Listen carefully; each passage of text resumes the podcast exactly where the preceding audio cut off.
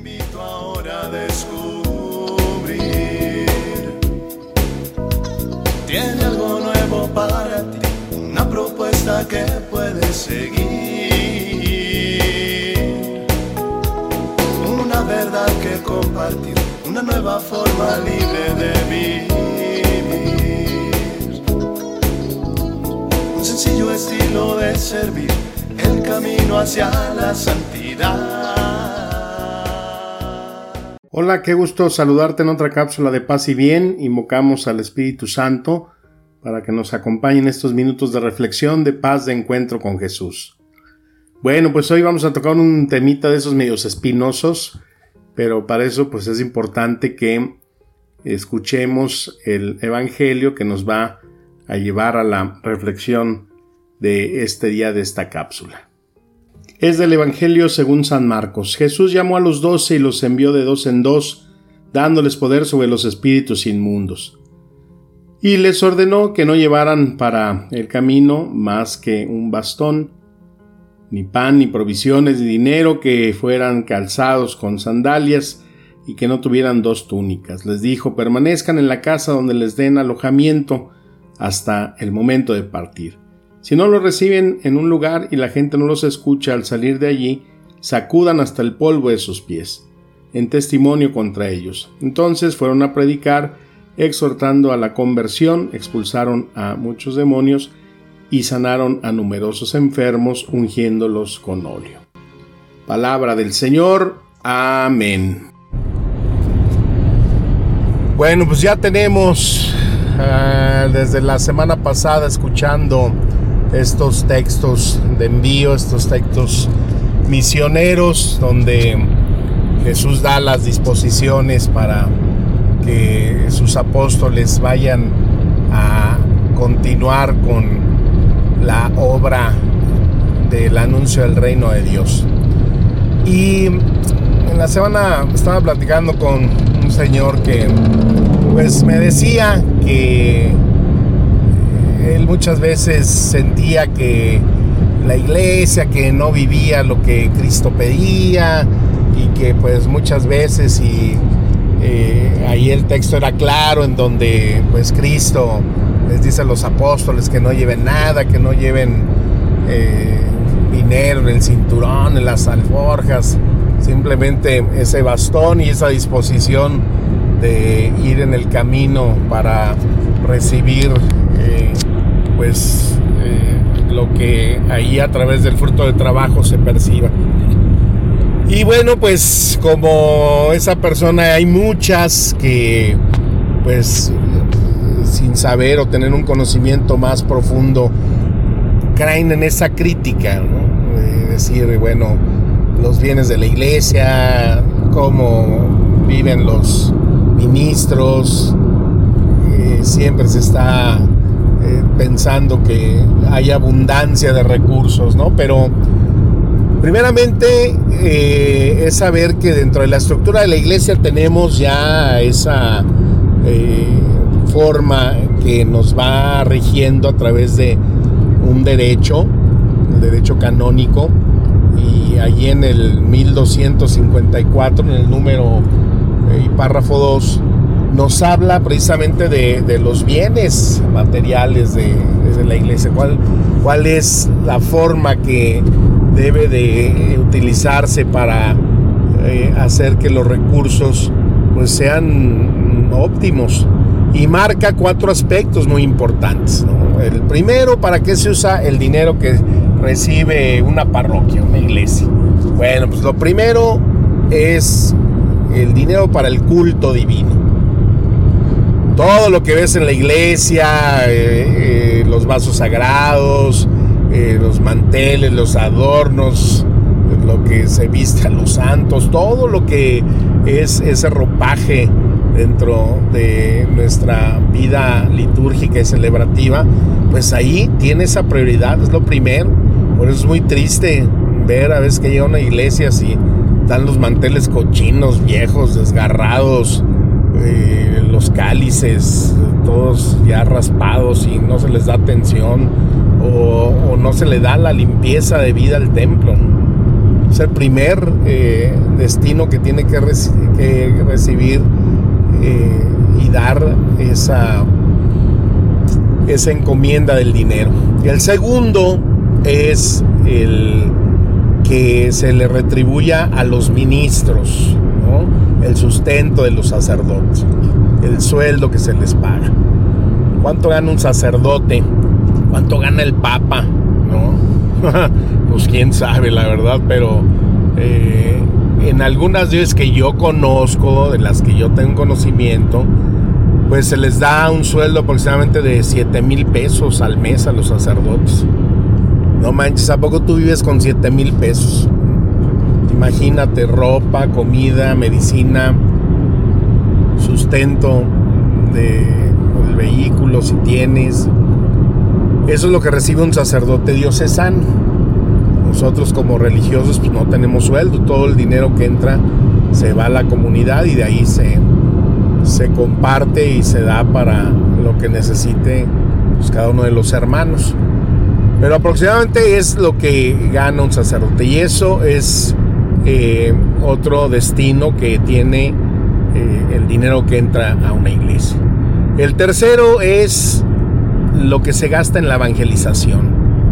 O sea, pues que haya cursos para las catequistas, haya material para la impartición de los sacramentos, que se tenga constantemente esa actualización llevando algún conferencista, eh, todo lo que implica estar llevando el trabajo pastoral, ahí tiene cabida ese recurso material.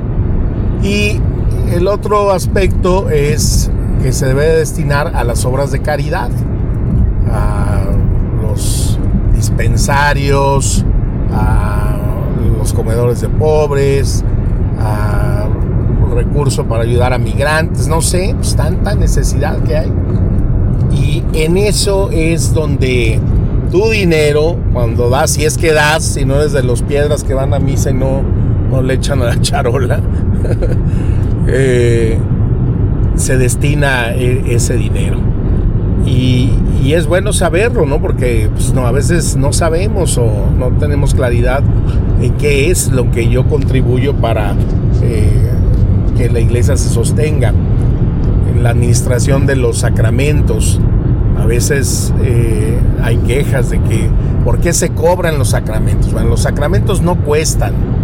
Lo que se cobra, pues es si tú pides una, una quinceañera, una boda, pues obviamente que lo que va a costar son las flores, el coro, la luz, hay que pagarle al sacristán, hay que pagarle eh, al coro, o sea, yo no voy a llegar a, la compañía de luz, soy el padrecito y, no voy a pagar.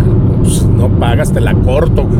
O sea, tienes que estar eh, pues acatando lo que son y corresponde todos los gastos, ¿no? Ay, esa es la camioneta de la parroquia, lléneme el tanque gratis, ¿no? Y traigo otro tamo para que le eche. Pues no manches, paga. O sea, el costo de, pagar una ceremonia son por los gastos que esta conlleva. No se está cobrando el sacramento porque luego, te sacan. Es que el Papa Francisco dijo que no se deberían de cobrar los sacramentos. Pues sí, pero el Papa Francisco que no manche también y que explique bien porque pues no se está cobrando el sacramento. Pero sí implica pues todo un gasto, toda una logística que eso pues eh, recurso no lo puedes eh, evitar, ¿no? Entonces, a ver, espérame, es que vengo en la carretera y vengo grabando la cápsula. Ya. Este, otro aspecto de lo que nos dice este evangelio.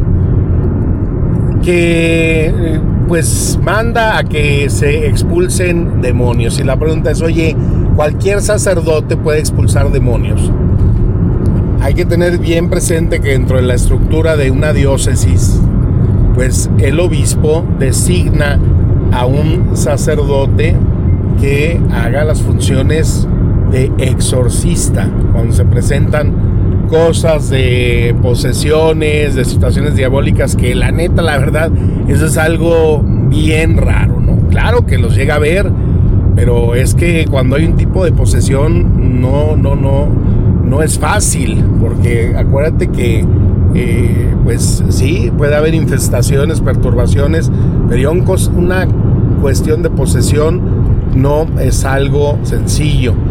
Entonces, para eso hay un, eh, un sacerdote exorcista que designa el obispo como su ayudante para realizar ese tipo de ministerio. Y es una persona que tiene, debe tener unas cualidades pues muy específicas, Entonces, eh, ¿qué es lo que hace un sacerdote? Bueno, pues aquí nos está hablando de que saquemos esos espíritus que perturban. O sea, no es que esté hablando de un ente físico específicamente como mal, sino aquí lo que anuncia Cristo es que busquemos sacar ese mal que llevas tú dentro de ti, ese mal que hay dentro de mí, ese mal que cada día nos está acechando, nos está tentando para dejar de hacer los buenos frutos, para dejar de vivir en esa comunión con Dios y llevarnos a la ocasión del pecado. Entonces allí es donde entra nuestra función, en, por ejemplo, en el, en el confesionario, donde se te libera a través de ese perdón, de esa absolución de esos pecados que confiesas y se te vuelve a levantar y a motivar para que continúes en esa lucha contra el mal. Ese mal, pero que llevas dentro de ti, el que te lleva muchas veces a tener una vida demasiado conflictiva, una vida que te hace apartarte de la paz, que te hace apartarte del proyecto de estadía de Dios en tu corazón. Entonces ahí es esa lucha contra ese mal que pues muchas veces en las discusiones que tenemos en la familia, los esposos, la rebeldía de los hijos, en donde ahí en la familia está todo menos Dios, pues ahí si no hay Dios entra el mal y tenemos que luchar contra esa situación de, maldad que la generamos muchas veces nosotros con nuestros actos, que la hacemos cuando damos eh, tendencia a nuestras emociones negativas que nos arrastran muchas veces para eh, ir en contra de lo que verdaderamente tenemos que procurar y que es ese bien de cada día. Los buenos frutos de ir con la gracia del Espíritu Santo venciendo esas imperfecciones, esas esclavitudes que traemos dentro para que ese mal se aleje cada vez más de nosotros y estemos siempre con la disposición para que nuestro corazón esté a la causa y efecto de la conversión que nos da el Espíritu Santo en cercanía. Entonces, eh, qué importante es que nosotros tengamos siempre y busquemos ese discernimiento de lo que nos dice Jesús, de que nosotros también todos tenemos una encomienda misionera. Los que están casados en esa misión de ser padres, los que están eh, anunciando ese reino de Dios a través de un estado de vida religioso, a través de un sacerdocio, a través de una vida consagrada, a través de querer vivir con intensidad el que nos llamemos como eh, nos identifica el seguir a Cristo, ser verdaderamente cristianos. Pues con la gracia siempre del Espíritu Santo dispongámonos a que Él nos ayude a vivir con mayor plenitud esta fe que hemos recibido y que como siempre pues esas palabras del Santo Evangelio nos sigan administrando el Espíritu y la vida.